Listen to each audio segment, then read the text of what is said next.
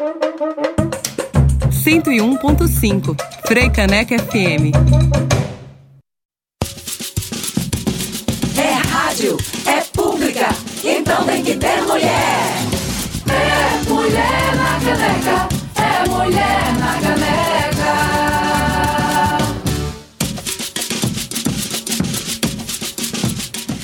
Freicaneca FM 101.5, muito boa tarde. Começa agora mais um Mulher na Caneca, seu programa semanal de entrevistas sobre uma ótica feminista. Eu sou Clareana Arocha e é um prazer voltar à Rádio Pública do Recife. E Mulher na Caneca de hoje é mais do que nunca voltado para as mulheres. Você, ouvinte, aumente o volume porque é urgente falarmos sobre os nossos direitos reprodutivos e sexuais, que estão sendo constantemente violados o acesso à informação e o voto, uma vez que somos a maioria entre os eleitores deste país, são as nossas armas principais para sairmos desse pesadelo. Nas últimas semanas, acompanhamos casos emblemáticos de violência contra as mulheres dos mais diversos tipos. Violação de privacidade, promotor espancada em seu local de trabalho, juíza induzindo uma criança de 11 anos a manter uma gravidez fruto de um estupro e passando por cima do que já é lei há mais de 40 anos.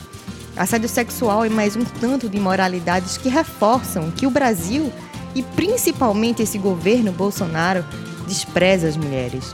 Nossos corpos são moeda de troca nesse sistema patriarcal. E se não bastassem os tantos retrocessos, o Ministério da Saúde divulgou no início do mês uma cartilha em que coloca todos os casos de aborto como crime, contrariando a legislação do país investigando as mulheres que foram violentadas. Enquanto isso, apenas 3% dos agressores são presos. Mais de 70% dos crimes de estupro são cometidos contra meninas de menos de 14 anos. Quais são as ações efetivas que vêm sendo tomadas por parte do Estado para proteger essas crianças?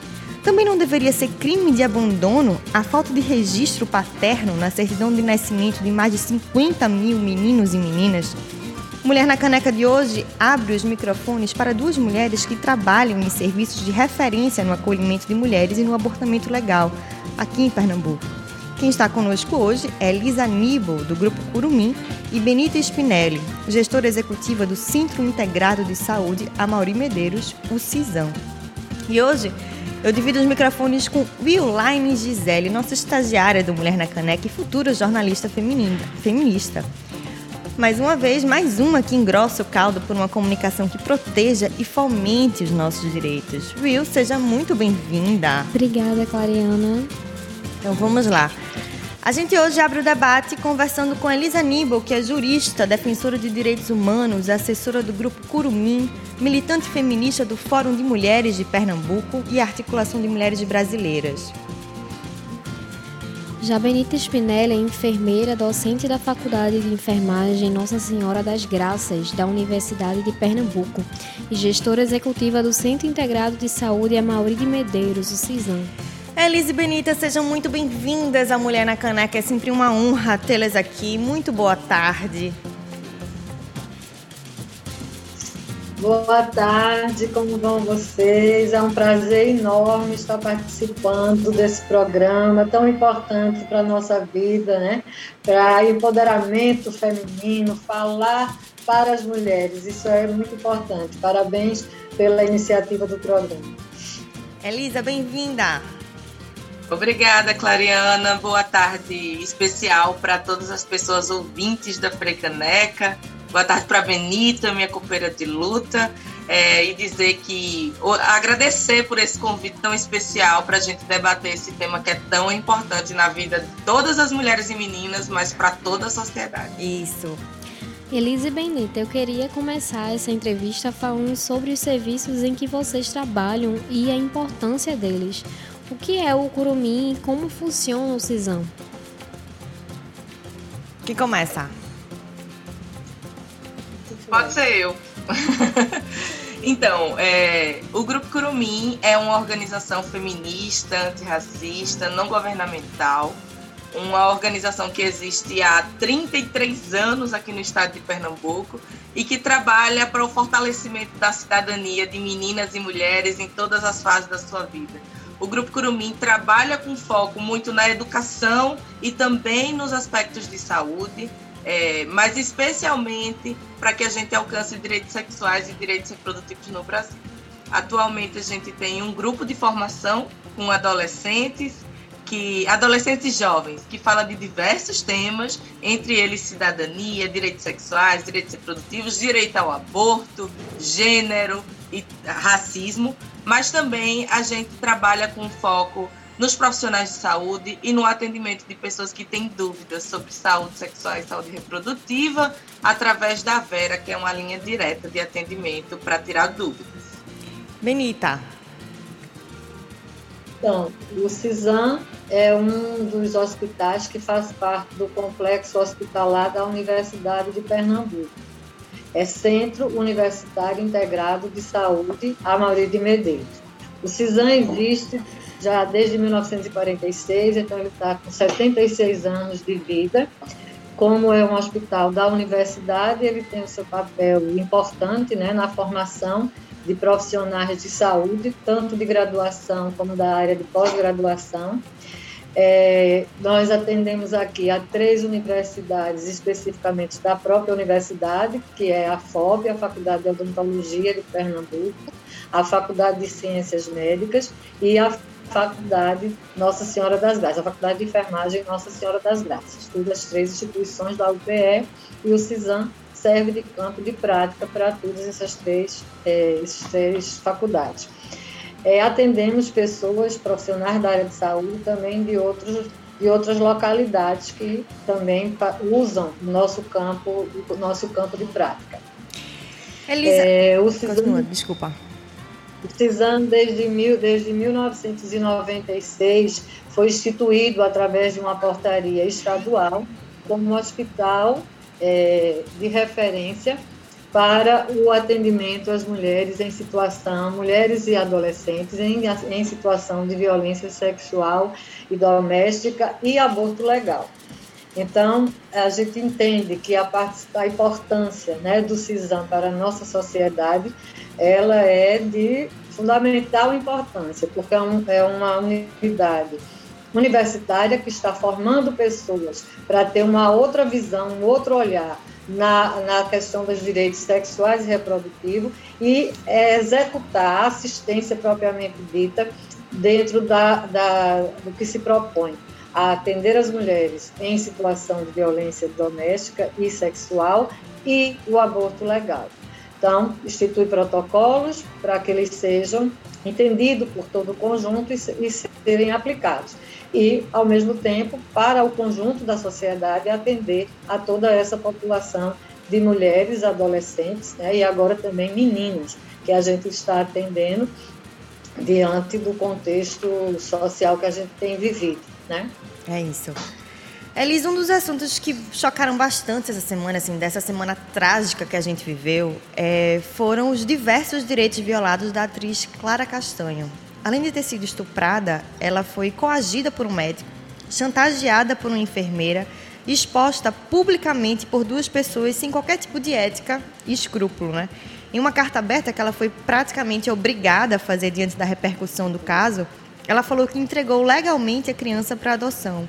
E no meio dessa repercussão, a identidade desse bebê ainda foi revelada, que contraria, inclusive, o que diz o Estatuto da Criança e do Adolescente, né? Que é um absurdo isso ter sido revelado. Eu queria que você comentasse, para deixar bem claro para quem está nos ouvindo, quantos crimes foram cometidos desde que por quem mais deveria protegê-la, que eram a enfermeira e o médico e esse hospital, até a exposição do caso e a divulgação dos dados dessa criança e deixando bem claro que o que ela fez não foi nenhum crime. Né? O crime foi ela ter sido estuprada. Então, se você puder falar como jurista sobre isso, seria ótimo.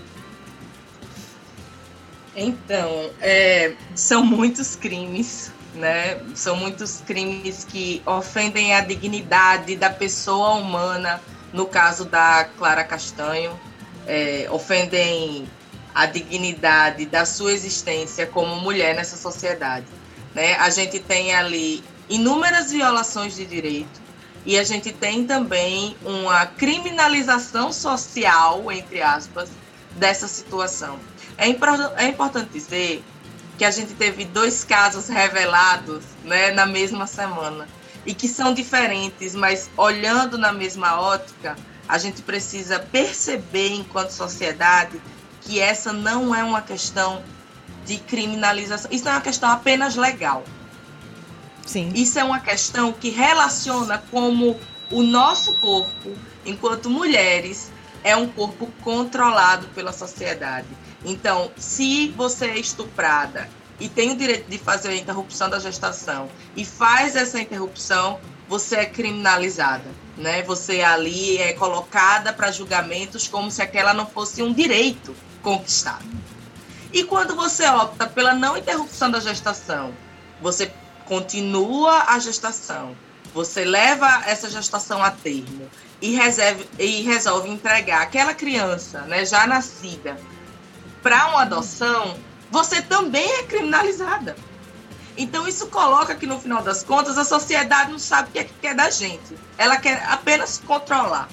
No caso da Clara, a gente tem é, violências que vão desde da ofensiva contra a sua dignidade, contra direitos fundamentais, mas a gente também tem crimes do ponto de vista ótico, no sentido da difamação, a gente tem crimes, por exemplo, da violência obstétrica.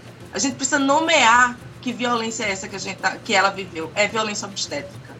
Por mais que ela não tenha, por exemplo, sofrido a manobra, a manobra de Cristelê, que é uma violência que todo mundo já ouviu falar, né, e que é comum, é, mas te, ser ofendida, ser pressionada psicologicamente também ser chantageada, né? Como ela foi chantageada, chantageada ali Sim. no momento de fragilidade, aquilo é um absurdo. Exatamente. Dentro do serviço, por profissionais que deviam acolhê-la, isso também caracteriza a violência obstétrica, que é prevista na lei. Né? E isso também caracteriza uma violência institucional, porque o serviço como um todo, desde o primeiro profissional que atendê-la, atendeu até a saída, mostram que é a instituição também. Então a gente tem ali crimes cometidos individualmente pelos servidores, a gente tem um crime institucional e a gente tem um crime dali dos blogueiros, né? Não sei nem se fala mais blogueiro, porque é da época do blog, né? Dos influencers. É. é, que também ofendem. Sem falar, lógico, da revelação dessa da identidade dessa criança. É importante dizer também, e eu vou deixar a Benita falar que a gente tem muita coisa para falar hoje, mas que não é apenas no caso de estupro que as mulheres podem entregar as crianças para adoção. A legislação prevê esse tipo de doação para adoção em qualquer caso. Então, por exemplo, a mulher pode ser casada, ter uma vida estável, mas se ela considera que não tem condições emocionais de cuidar daquela criança, ela pode colocá-la para adoção. E a gente tem aí uma dicotomia social. Porque quando mulheres, por exemplo, em situação de rua ou usuárias de droga, querem continuar com a criação dessas crianças, querem ter ali o pátrio poder sobre essas crianças, o Estado retira essas crianças dessas mães. Então a gente precisa olhar para isso também. Benita, você que está dentro de um hospital que acolhe essas, essas pessoas, me diga aí o que é que você achou desse caso absurdo. Pois é, são, são dois casos absurdos, né, indignantes, que a gente fica realmente muito assustada de saber que em pleno século XXI a gente ainda está passando por situações dessa natureza numa sociedade onde a gente já poderia ter avançado muito mais nesse atendimento com as mulheres, nas questões também né, de gênero e na garantia desses direitos sexuais, direitos reprodutivos, e considerando também de toda uma legislação que a gente tem vigente na nossa instituição, no, no nosso país, que dá conta e dá o direito às pessoas de serem bem atendidas, de não serem julgadas e de não sofrerem constrangimento. Então, a gente observa que essa situação que já está sendo relatada com relação à Clara Castanha, a gente vê ali uma questão antiética muito forte, né? Uma equipe que está é, deixando de usar, de fazer o seu papel, de assistir, de cuidar, de acolher aquela pessoa e dar todos os segmentos para ela da melhor forma possível, para poder passar para ela uma segurança e assistir com dignidade, está se preocupando em dar conselhos né, totalmente contrários a, ao direito e à realidade. Às vezes, com situações é, dessa natureza. E ao longo desses anos, a gente tem tentado né, trabalhar diuturnamente dentro da instituição para que as pessoas aprendam a dissociar os seus valores né, do atendimento que a gente deve prestar à população que aqui chega. As mulheres chegam aqui extremamente fragilizadas. Então, esse não é o momento de criticar, de culpar, nem de dar outros conselhos. A gente tem que ouvir e atendê-la nas suas necessidades. Então, é muito claro aí que a gente vê uma violência institucional e a. a... Benita, teu áudio fechou, a gente não está conseguindo te ouvir. Tu tá sem áudio. É, a gente segue. Posso falar? Pode, claro. Não, então, a, a questão da, da, da equipe de saúde, né? que a gente trabalha tanto para treinar essas pessoas, sensibilizar, no acolhimento, para que esse acolhimento, essa escuta seja intensa, que a gente possa escutar a mulher, ou a criança e o adolescente, e a partir dessa escuta a gente poder ser proativo, acolher, dar segurança emocional a essa pessoa, emocional e fazer uma assistência de qualidade para as suas reais necessidades. Então, a gente se utilizar dos nossos valores pessoais, da nossa interpretação da vida, da nossa fé, para fazer com que o outro, que já chega fragilizado, passe por essas situações de constrangimento, é muito ruim. Então, a gente tenta trabalhar isso com, com a nossa equipe. E no caso em si, né, está faltando para a situação de Clara, fica muito evidente a violência institucional e a questão ética, né? que isso não pode acontecer, a gente não pode infringir desse jeito na vida das pessoas. A gente tem que orientar elas quanto a direito. Os direitos que existem, a pessoa toma a opção, porque o direito ele está lá, a pessoa usa se quiser. Exato. Né? Então, o direito, a pessoa tem o direito, porque a nossa Constituição de 1996 está lá, o aborto é aborto legal. Você tem direito e tem as três situações em que a gente tem o direito.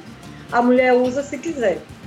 Se ela não quiser usar, ela não usa. Mas a partir do momento que ela decidiu que quer, só nos resta acolher e seguir os passos da forma mais segura, para que nenhum, nenhum transtorno, né, nenhum prejuízo venha acarretar mais na vida daquela mulher. Porque o prejuízo ela já tem. É né? O trauma já está lá, né? trauma ninguém vai tirar. Né? Então, essa parte vai ficar na alma. Mas a gente tem que cuidar do que a gente pode e apoiar da melhor forma possível, não colocando mais culpa em cima da, da, da mulher. Will. Segundo os dados do 16º Anuário Brasileiro de Segurança Pública de 2022 sobre violência sexual, houve um aumento de 4,2% no caso de estupro em relação a 2021. Mas o que chama mais atenção é que 75,5% das vítimas eram vulneráveis. Destas, 61,3% tinham até 13 anos e 79,6% dos casos o autor era conhecido da vítima. Há 7 estupros por hora no Brasil. E o país costuma proteger esses agressores porque apenas 3% de todos os casos são concluídos de alguma penalização para esses criminosos.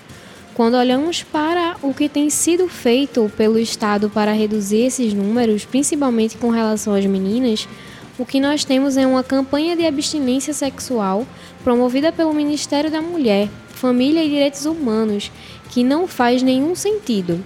A gente tem acompanhado também a interdição por viés religiosos e de, uma viés, de um viés fascista, e do debate de educação sexual dentro e fora das escolas. Proibir que esse debate aconteça não contribui diretamente para o aumento desses casos? Elisa. Então, é, com certeza. É muita informação. Eu estava lendo aqui também, né? Fui lá na biblioteca aqui pegar o direito à saúde na Constituição Federal, é, quando a gente falou da Clara Castanho, é importante dizer. Eu acho que o áudio de Benita está interferindo aqui. É. Mas é importante dizer que, no final das contas, quando a gente dificulta o acesso das meninas e das mulheres aos serviços de saúde por conta dessas violências, você está infringindo a nossa Carta Magna, que é a nossa Constituição Federal. Né? Então, isso é importante colocar dificulta o acesso. Eu acho que a gente tem dois, dois panoramas para olhar. O primeiro é um dado que é super importante. 70% dos casos de abuso acontecem contra menores de idade. Mas 80% dos casos de estupro geral acontecem dentro de casa. E a gente precisa olhar esse dado. Porque o que acontece? No final das contas, por que, que a gente não tem a penalização, a investigação concreta desses casos? Porque o violador, o estuprador, está dentro do ciclo familiar. Sim. Ele é o vizinho, ele é o parente, ele é o padrasto. E aí também tem todo esse estigma social de que não é melhor a gente resolver sem denunciar isso. E as violações vão se perpetuando. Quando a gente tem também o Ministério da Mulher da família, né? Que não existia esse da família. É horrível esse nome. É... Que família é essa que a gente tá família tá é essa, né? Exatamente. Né? Que família é essa que protege estupradores, mas não protege as crianças? Que família é essa que permite que os pastores religiosos, as pessoas da igreja, abusem das crianças, mas não investigam, não denunciam? Então a gente precisa olhar para isso e a gente precisa olhar também para a ideia de que o estupro de vulnerável ele é recorrente no nosso país e não é a ideia de abstinência sexual que vai resolver isso. Porque as crianças estupradas, elas não estão sendo estupradas porque elas queriam, porque elas permitiram. Elas estão sendo abusadas. A, abstinência sexual não tem nada a ver com isso, gente. A gente precisa desmistificar essa ideia. A gente precisa ir a público falar que criança não é mãe, né? que estuprador não é pai, e que gravidez forçada é uma tortura. É uma tortura psicológica, é uma tortura do corpo, né? Então a gente precisa desmistificar essa ideia de que falar de aborto é um tabu de que falar de abuso sexual, de estupro é um tabu. A gente precisa falar disso, as crianças precisam saber o que é isso para identificar as violências. Inclusive a campanha do Grupo Curumim, lançada em 2020, relançada em 2021, que é a hashtag Não Era Carinho, fala sobre isso. As crianças precisam aprender que não é carinho, que é abuso, isso. que é violência. E educação sexual nas escolas, né? Assim, o, o, quanto é fundamental a gente falar sobre isso, para inclusive evitar que novos abusos aconteçam, para evitar que crianças engravidem, né? É, é, fundamental a gente falar sobre isso. Betina, por falar de crianças engravidando, esse negócio horrível, a gente se chocou também nessa última semana com o caso da menina de 11 anos que foi impedida de abortar após um estupro lá em Florianópolis. Além de ter seu direito fundamental violado, ela ainda sofreu todo tipo de constrangimento com a juíza Joana Ribeiro, que a induziu a manter a gestação e aí colocou um abrigo longe da família para que não tivesse o bebê. É, um dos argumentos da magistrada era que o aborto legal só era permitido até 20 semanas e ela estava com 22, assim, o que não faz o mínimo sentido. Ela postergou essa menina no, no abrigo para que essa menina tivesse o filho, né? Eu queria que vocês explicassem, vocês que vivem no dia a dia com isso, para quem está nos ouvindo, o absurdo que foi essa audiência, os direitos de quem pode ter acesso ao aborto legal no país. E como é que a gente recorre quando acontece um, um, caso absurdo desse? Como é que as famílias e as meninas e as crianças, as mulheres podem estar protegidas e irem atrás desses direitos? Pode ir, Benita. Então, gente, é uma outra situação de barbárie que a gente vivenciou no nosso país, né? Então, o problema da, da questão da violência sexual, do abuso para essas crianças, eu acho que não passa por, por isso aí que foi relatado. Então, a gente precisa, sim, esclarecer a população de uma forma geral. Então, a gente tem, tem que trabalhar com os pais, a gente tem que trabalhar nas escolas, para explicar e orientar a essas crianças para não ser permitido abuso nem toque no seu corpo, porque criança não faz sexo, criança não pode né, ser mãe. E a gente precisa instituir isso para as crianças, como elas podem se defender desses abusos. Então a gente não pode deixar de falar sobre sexo com as pessoas. Né? Agora, eu acho engraçado que se fala da questão da educação sexual nas escolas, mas as propagandas na televisão, nos outdoors, nos cartazes pela rua, é o tempo todo vulgarizando o corpo da mulher, né? expondo o corpo da mulher, expondo toda uma sexualidade, um desejo desse corpo feminino. E na hora que a gente precisa tratar desse assunto com seriedade, que é trazendo as questões práticas, o, o, mal que isso pode causar no desenvolvimento do corpo dessas crianças e na, na personalidade, na, questão emocional desses, dessas crianças e adolescentes, não se trata desse assunto, é pecado falar sobre sexo. Então, sexo, todos nós vamos despertar para os nossos desejos, para nossas fantasias sexuais em algum momento das nossas vidas. Isso é uma coisa que deve acontecer espontaneamente, mas nos compete, na, principalmente na área da saúde, a gente levar as orientações que são mais pertinentes. Então, como a gente poder desfrutar dessa sexualidade com segurança? Então, a, a, a fala sobre a educação sexual ela tem que acontecer. Nesse caso específico da, da, das meninas que têm chegado para a gente, como essa, né, de 11 anos, é claro, eu tenho que reforçar toda a fala anterior de, de Elisa: criança não é mãe, estuprador não é pai. Esse caso foi um exemplo muito claro deles, deles interpretarem exatamente da forma oposta querer que essa menina levasse, uma menina de 11 anos, levasse essa gestação até o fim, é, perguntando se ela aguentaria mais um pouquinho, é muito desumano. Eu não sei como é que, que essa juíza consegue depois botar a cabeça Dormir, no travesseiro. Exatamente. Uhum. Uma coisa assim, indignante para qualquer um de nós, sem o mínimo conhecimento que a gente tem, ver a situação em que aquela criança passou. Então, a criança, né, a mãe, quer dizer, toda, todo um contexto que está ali inserido que infringe os bons costumes. Né? Então, a gente tem uma legislação, mesmo retrógrada né, no nosso país, que coloca em apenas algumas possibilidades esse direito à mulher a interromper uma gestação, mas está lá, é uma criança, ela é vulnerável, então não tem mais explicação, não tem mais o que protelar é atender, acolher e realizar o procedimento indicado. A menina não foi só, foi acompanhada da mãe, da sua, responsável legal. Estavam de comum acordo. Né? Mesmo que houvesse a discordância, prevalece a fala da menina. Então, tem que ser respeitado. Então, isso está nos nossos protocolos, é isso que a gente trabalha a vida inteira. Como é que uma juíza não tem conhecimento dos direitos. Né? Então, ficam muitas interrogações, muitas indignações para a gente de como ela trata, tratou esse caso totalmente na contramão do que a lei, do que a legislação está é, posta para proteger é, as famílias, as pessoas, né, da, na, de uma forma geral.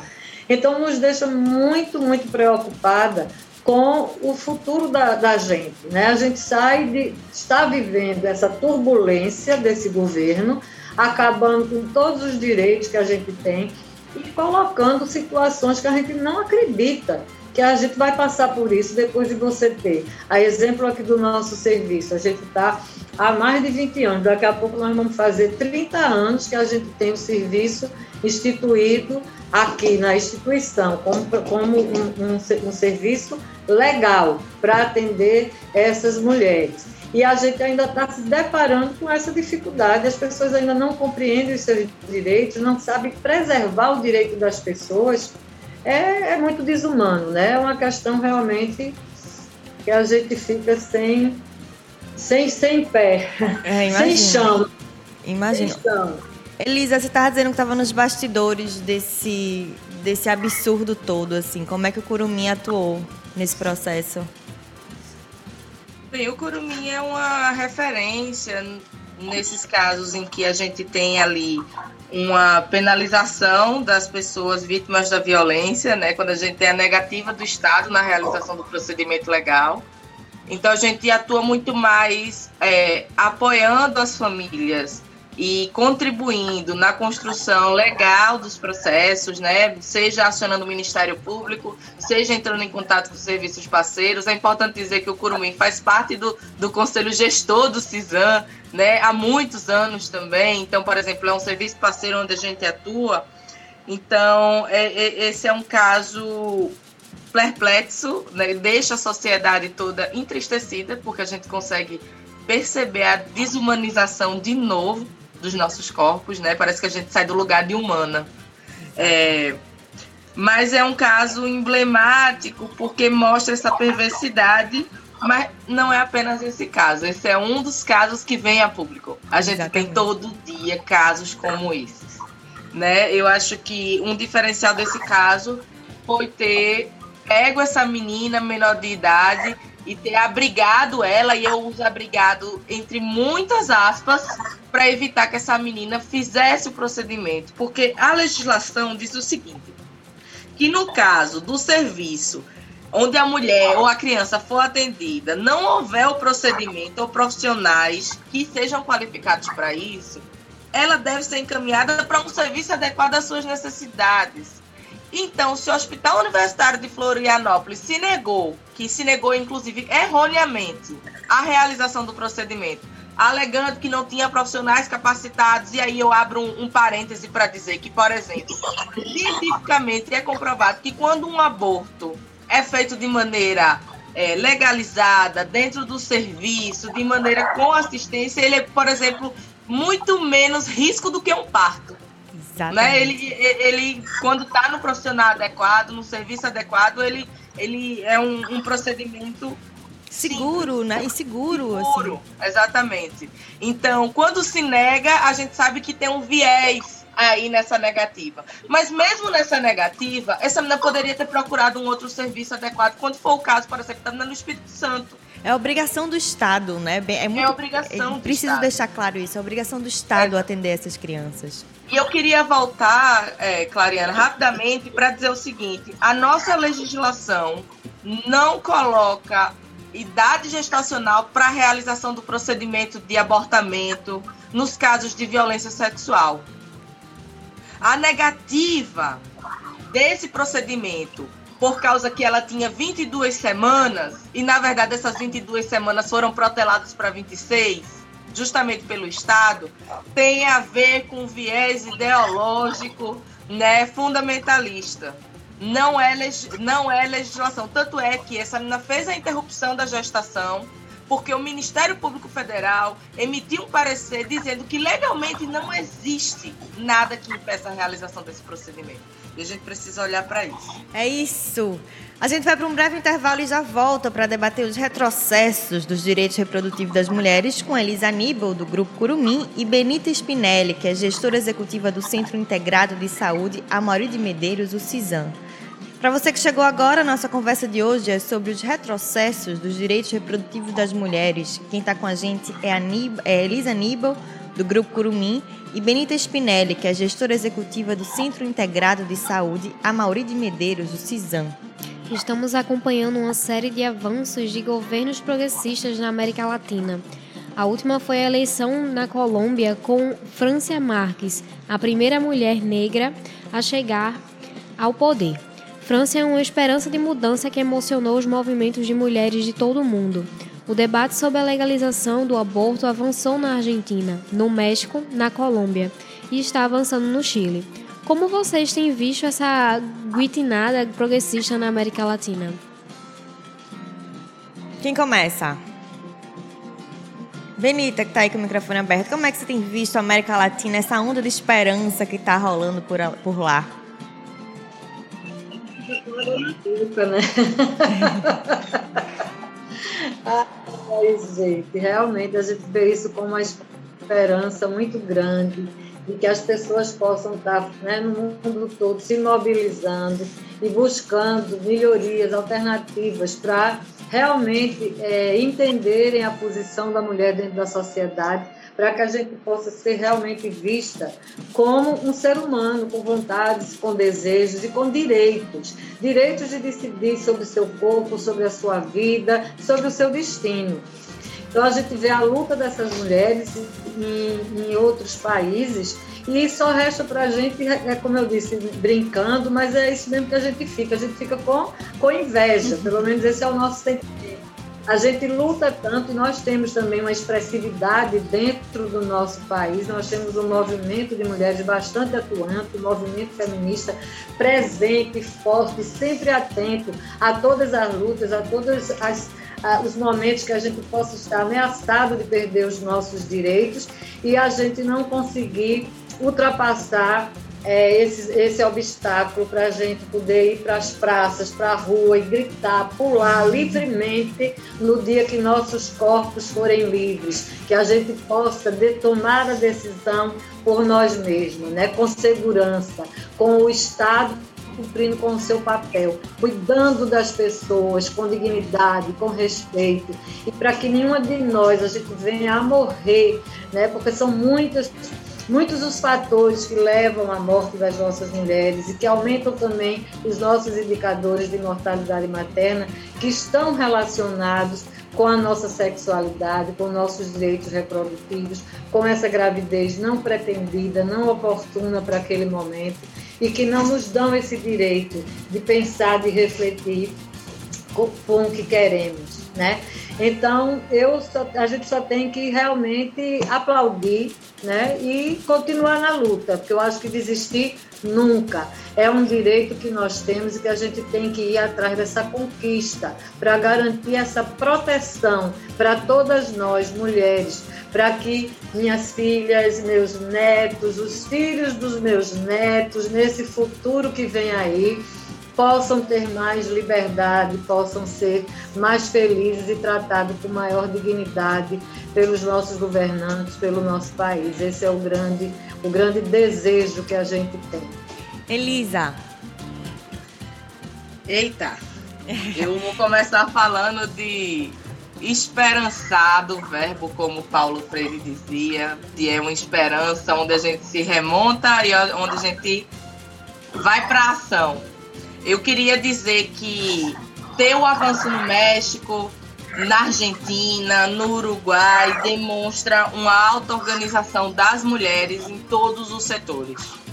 Eu tive na Argentina em 2019 e eu pude ver presencialmente como é que as mulheres atuaram na campanha pela legalização do aborto. E aí a gente precisa dizer, não é só o movimento feminista são as profissionais de saúde, desde a, das enfermeiras, as técnicas, as médicas, são as jornalistas que fazem o debate público, são as psicólogas.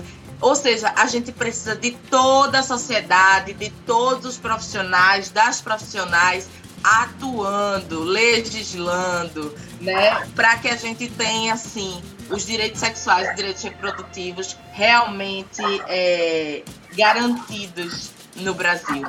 É, como Benita disse, no, é, a maior parte, a, os indicadores de morte materna estão relacionados à não discussão dos direitos sexuais e direitos reprodutivos. 92% das mortes maternas no Brasil são mortes classificadas como evitáveis. Sim. Então, de 100 mulheres que morrem por causa da morte materna, seja eclâmpsia, seja aborto inseguro, seja qualquer outro tipo de morte materna, 92 delas podiam estar vivas. Isso. Se esse Estado discutisse direitos sexuais, direitos reprodutivos. Exatamente. Então, vamos seguir na esperança de, de fazer as coisas acontecerem, mas a gente precisa debater. A gente precisa fazer isso que está fazendo na rádio, nas escolas, em casa, nas igrejas. Vamos falar dos Estados Unidos agora. E Namara Mello, minha amiga querida que divide os microfones desse programa comigo, está nos Estados Unidos e presenciou essa semana a revogação do direito do aborto e a mobilização feminista. Vamos ouvir que ela mandou um áudio especialmente para nós.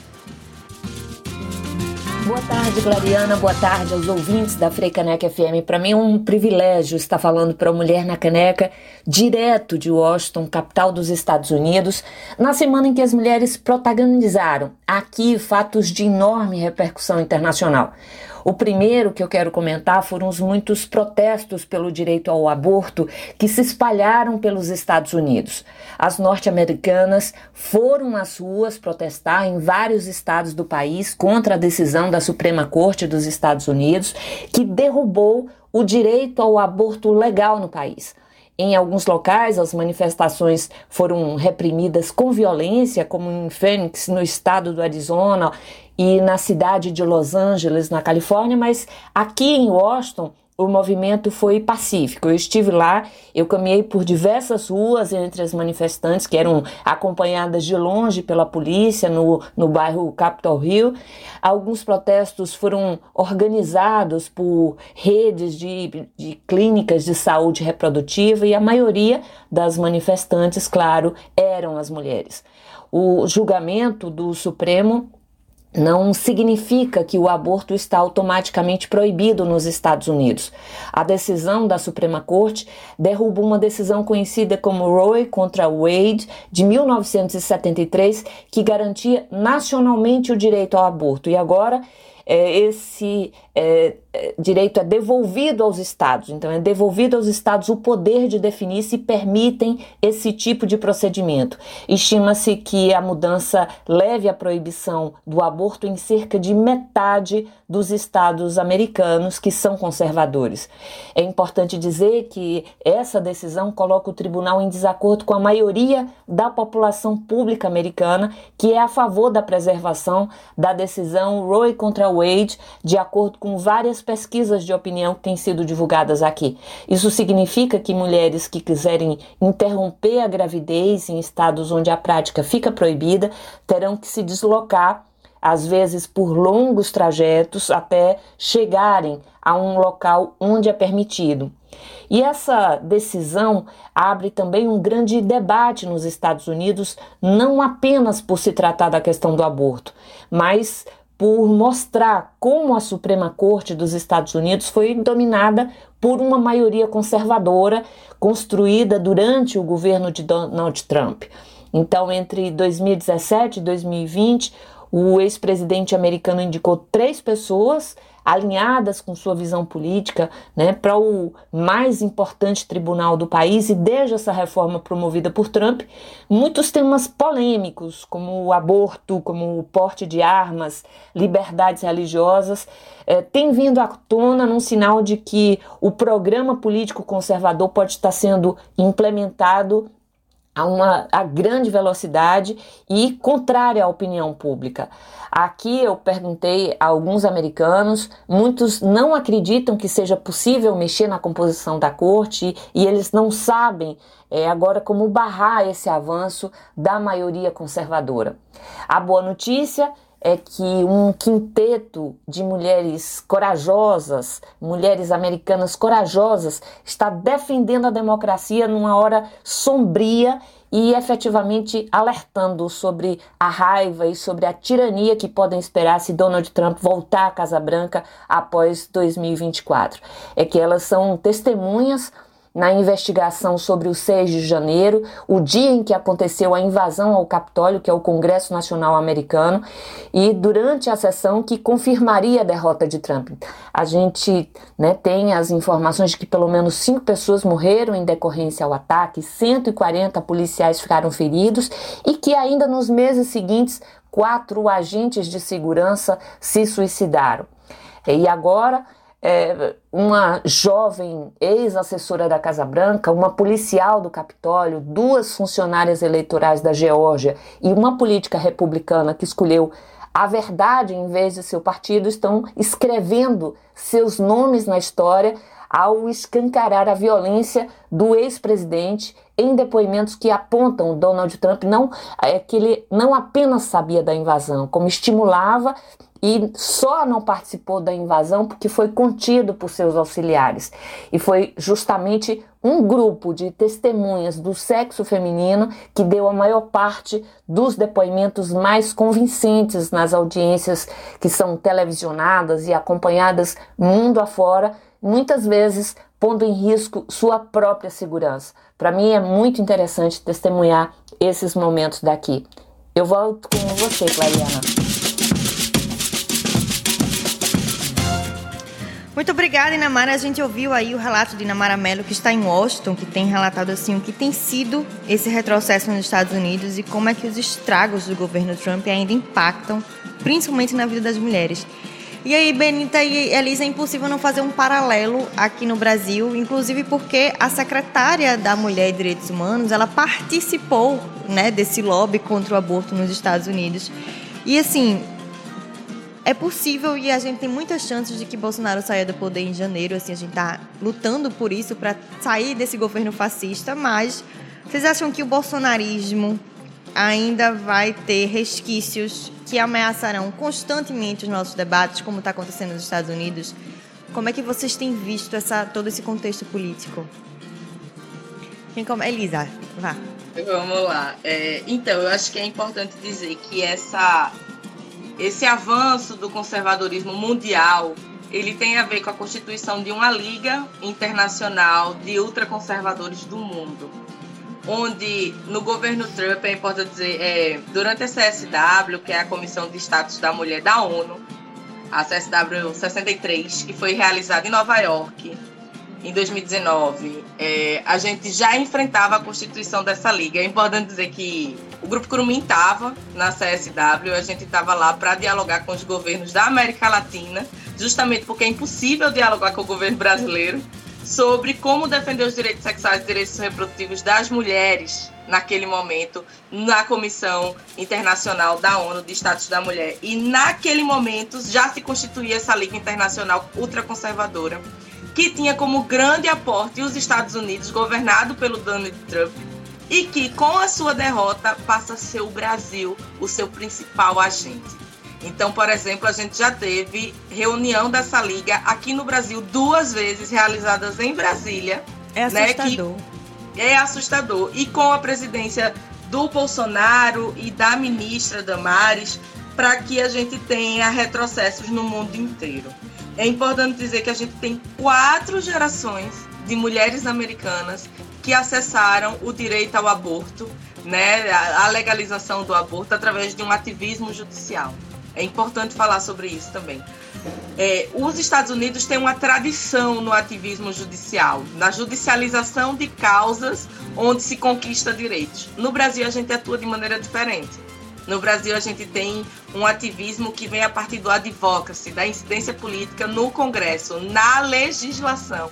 Então, aqui a gente busca a legalização através do, do governo, né, através de uma legislação que implementa, inclusive, a assistência das mulheres de maneira integral no SUS. Porque a gente tem uma diferença também com os Estados Unidos. Os Estados Unidos não têm um sistema único de saúde. Isso, Isso é uma questão. A gente tem. Outra questão é que a gente tem uma diferença social gritante. Então, se a gente não tiver a legalização e o atendimento a partir do SUS, as mulheres negras e as mulheres pobres vão continuar morrendo em decorrência de abortos clandestinos. Então, a gente atua de maneira diferente. Não significa que as mulheres americanas não estejam sofrendo com essa situação, mas é, a gente ainda vai sentir é, com os dados, e é importante falar sobre isso, é, todos os dados que a gente usa para falar de direitos sexuais e direitos reprodutivos são dados científicos, que é uma outra coisa que a gente vê os governos conservadores mentindo, né? Falando Exatamente. aqui na linguagem popular. Eles vão desclassificar né, a ideia científica, a ideia de dados, e a gente precisa falar sobre isso. Então, a gente vai sentir quando as mulheres americanas começarem a morrer por causa dos abortos clandestinos, assim como as mulheres brasileiras morrem todos os dias. Benita, por falar em outro absurdo, a gente tem vários aqui para falar durante essa semana. É, depois de lançar uma cartilha que estimulava a violência obstétrica, o Ministério da Saúde divulgou no dia 7 de junho um documento que afirma, abre aspas, que todo aborto é crime, o que contraria, como a gente já falou bastante aqui, as leis já existentes no país que permitem a interrupção da gravidez no caso de estupro, anencefalia e risco de morte da gestante. O manual intitulado Atenção Técnica para Prevenção e Avaliação e Conduta nos Casos de Abortamento é voltado para gestores e profissionais de saúde. Segundo essa cartilha, também abre aspas, não existe aborto legal, como é costumeiramente citado, inclusive em textos técnicos. Isso é o que diz a cartilha do Ministério da Saúde. Olha que absurdo. E além disso, a cartilha estimula a investigação das mulheres que foram estupradas e não dos agressores, né? Coloca a polícia no meio desse contexto aí. O documento traz informações incorretas como estava dizendo a Elisa, distorcidas sobre o procedimento médico, como a gente falou aqui, que pode ser seguro, né, se feito em, um local adequado, em um hospital, com acompanhamento. É, 80 organizações feministas pediram a, re, a revogação do manual, defensorias públicas de 13 estados também foram contra. E ontem, acho que ontem, ontem, ontem, é, aconteceu uma audiência pública que foi promovida pelo Ministério para debater o caso e excluiu a participação de entidades feministas e de mulheres e só contou com a participação, vou citar aqui nomes para vocês entenderem o que eu estou falando, da ex-assessora do governo Trump, que é a Valerie Uber, que é conhecida pela articulação por uma coalizão anti-aborto, políticos como a deputada federal bolsonarista Bia Kisses, é, deputada estadual Janaína Pascoal e o senador Eduardo Girão, que foi, para quem não lembra, da CPI da Covid, que estava falando sobre cloroquina, estava falando contra a vacina. Então, assim, eu queria que vocês, aí eu queria começar com Benita que está nesse e-mail, queria que vocês comentassem sobre essa cartilha e esse retrocesso violento que é o que, que a gente está fazendo sobre o Ministério da Saúde. Benita. Isso tudo com muita tristeza, né? Tristeza e pavor, pânico porque um retrocesso desse, nós já, já nós já trabalhamos muito para ter conquistado poucos direitos. E esses poucos direitos que nós conquistamos, a gente vendo ele ameaçado dessa forma. Então, a gente recebe isso com muita indignação. Colher da gente os direitos que já foram conquistados, é, a essa altura do campeonato, não reconhecer o aborto legal dentro da nossa, do, do nosso país, né, quando a gente já vinha é, trabalhando duramente para que todos os estados pudessem acolher essas mulheres, ter serviços né, de saúde especializados para fazer esse acolhimento, e a gente chegar no momento desse onde eles vão todo de contra, né, contra a maré, para tirar tudo e trazendo coisas horrores, né, horrores, que isso não dá nem para a gente nominar, né, muito preocupante a gente vê essa situação. Então, é, a gente vê com, vê com tristeza e temos que continuar assim na luta para que a gente faça valer um pouco dessa nossa conquista. A gente tem lá, desde 1940, instituído lá no nosso código, que o aborto legal é um direito de nós mulheres. Tem as três situações, que é muito pouco para a gente, mas tem essas três situações que estão lá pontuadas e a gente precisa manter né, a nossa luta para a gente poder conseguir que ela seja, que ela continue valendo.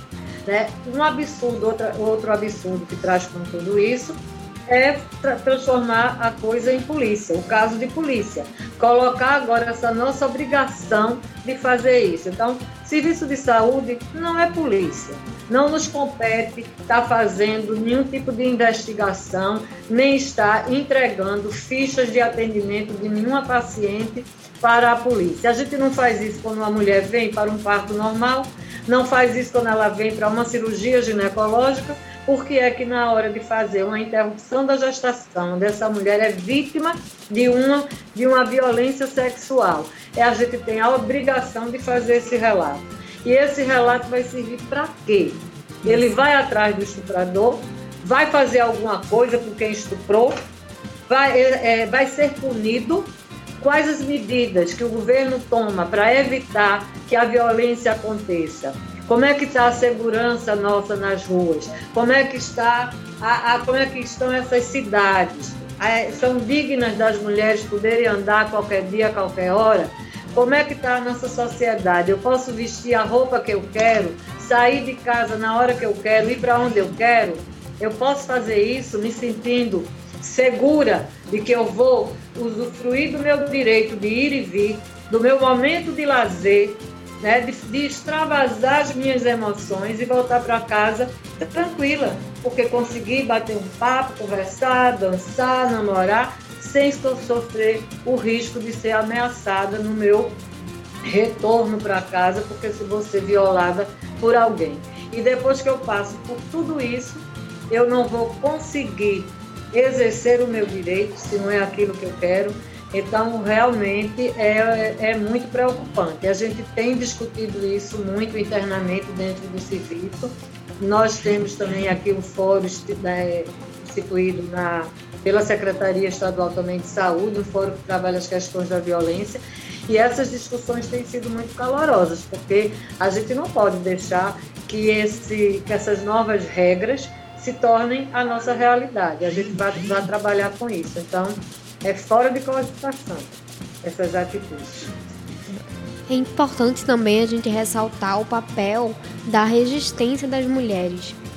Foi com a mobilização das servidoras que o presidente da Caixa, acusado de assédio sexual, saiu do cargo.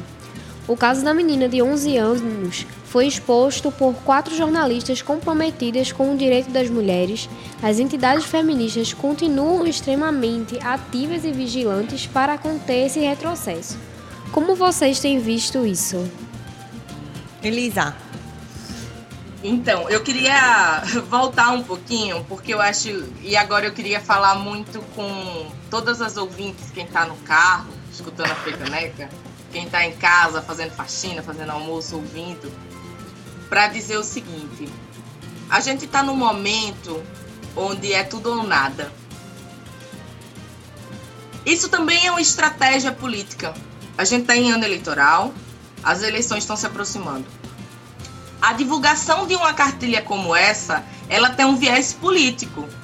Porque, veja, é, é, eu estava falando, né? Nos Estados Unidos é uma, uma ativismo judicial. No Brasil a gente trabalha com legislação, né? A gente tem uma legislação que permite os casos de aborto legal, nos casos de estupro e de, de risco de vida para gestante, né? E de feto anencéfalo. Essa legislação ela não vai mudar a não ser que o Congresso aprove. E nenhum dos deputados quer correr o risco de não ser eleito né, porque está criminalizando pessoas vítimas de estupro, vítimas de violência. Essa cartilha, ela tem o viés ideológico para estar tá junto do, daquele eleitorado que é reacionário e que quer a criminalização total e que não vai conseguir passar pelo Congresso. E é por isso que ela vai incidir nos serviços. A gente tem, todo mundo sabe, todo mundo percebe, a população que usa o SUS, como eu, como a minha família, como todo mundo que está usando o SUS no Brasil, que a gente tem ali uma desestruturação do SUS.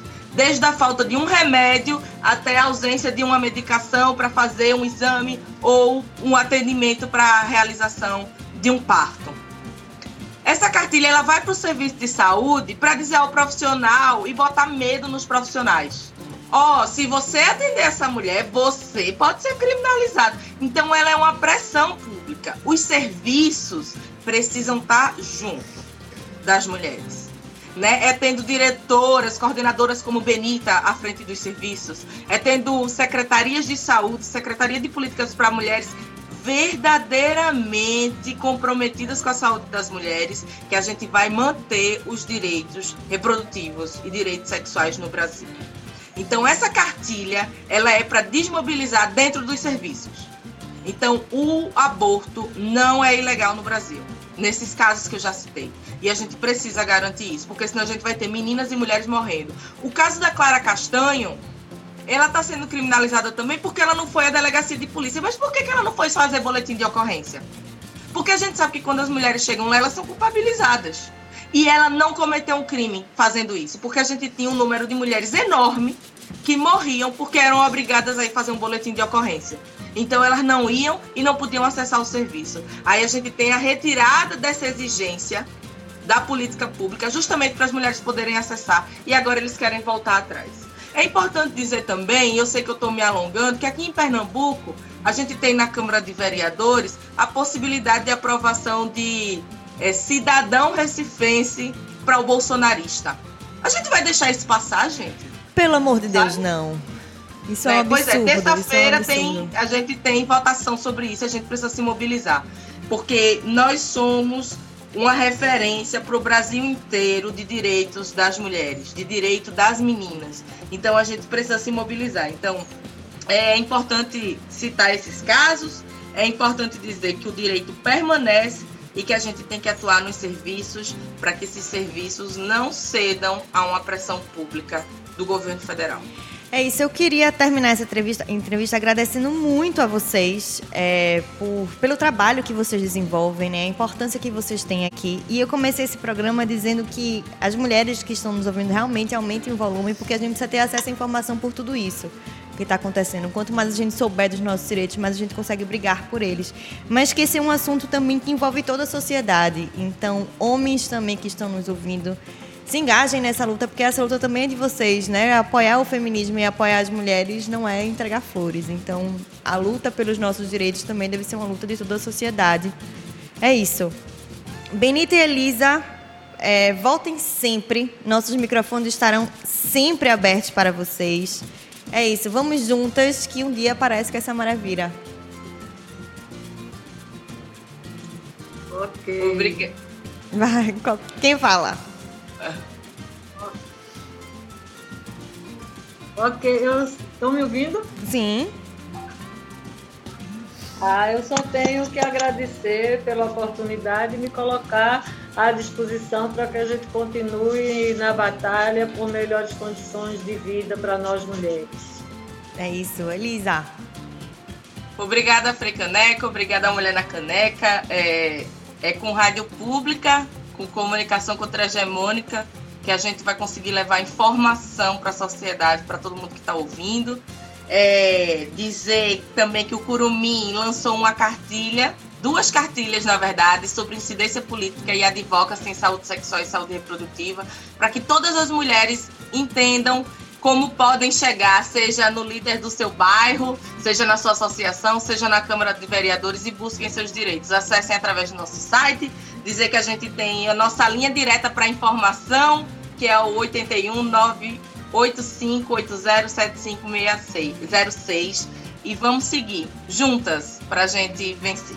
É isso, é com a certeza que a gente não anda só e que a maré irá virar para o nosso lado, trazendo um mundo mais justo e mais igualitário para todos nós, que nós nos despedimos. Lembrando que somos 53% das pessoas que votam nesse país. Nós podemos decidir o nosso futuro.